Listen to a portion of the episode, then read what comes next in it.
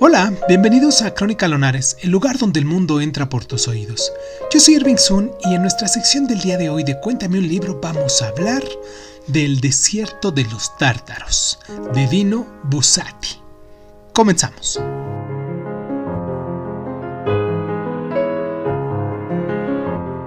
En esta misteriosa e inquietante novela, un grupo de soldados aguarda en una plaza fuerte el ataque de los tártaros que llegarán desde el norte en cualquier momento.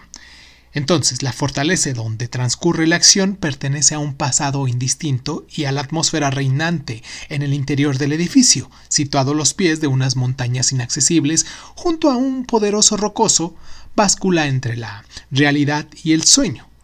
Ahora bien, los soldados se preparan continuamente para el ataque, aunque nadie sabe cómo ni cuándo se producirá este dicho ataque.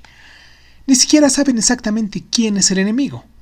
El destino está a cargo de las vidas de esos hombres, en especial del teniente Drogo, que llega a la fortaleza contra su voluntad tras un extenuante viaje bajo la sombra de la enigmática edificación y la amenazante dureza de este paisaje.